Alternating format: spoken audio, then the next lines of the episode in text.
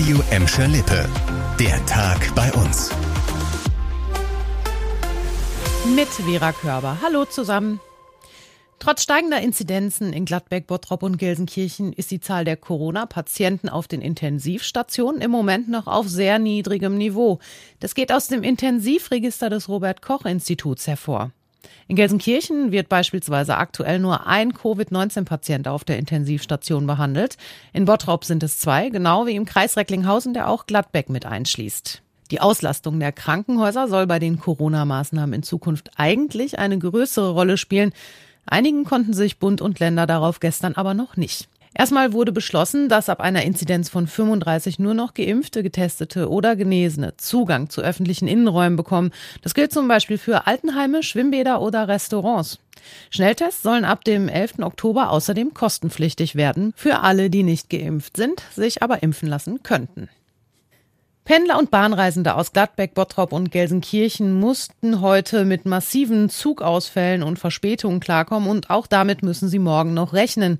Seit der Nacht läuft ein Streik der Lokführergewerkschaft GDL. Bei uns fällt aktuell zum Beispiel der RE2 von Gelsenkirchen nach Düsseldorf und Münster aus.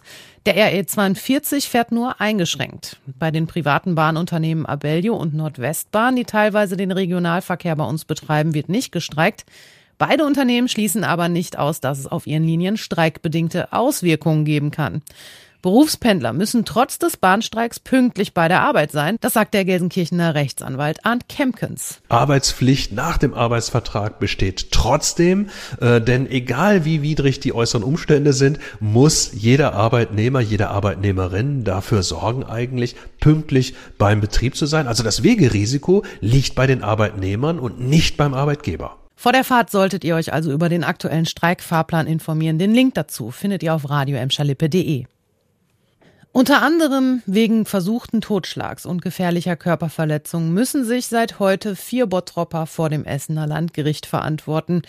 Bei den Angeklagten handelt es sich um drei Männer und eine Frau im Alter von 19 und 22 Jahren.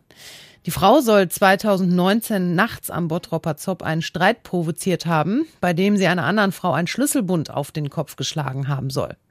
Als der Freund des Opfers eingreifen wollte, soll ihm dann ein weiterer Täter mit einem Teleskopstock so heftig auf den Kopf geschlagen haben, dass der Mann einen Schädelbruch erlitt.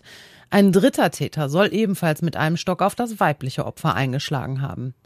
Außerdem sind einige der Täter wegen eines Diebstahls und einer weiteren Schlägerei angeklagt. Das Urteil in dem Prozess wird für Ende September erwartet. Das war der Tag bei uns im Radio und als Podcast. Aktuelle Nachrichten aus Gladbeck, Bottrop und Gelsenkirchen gibt es jederzeit auf radio und in unserer App.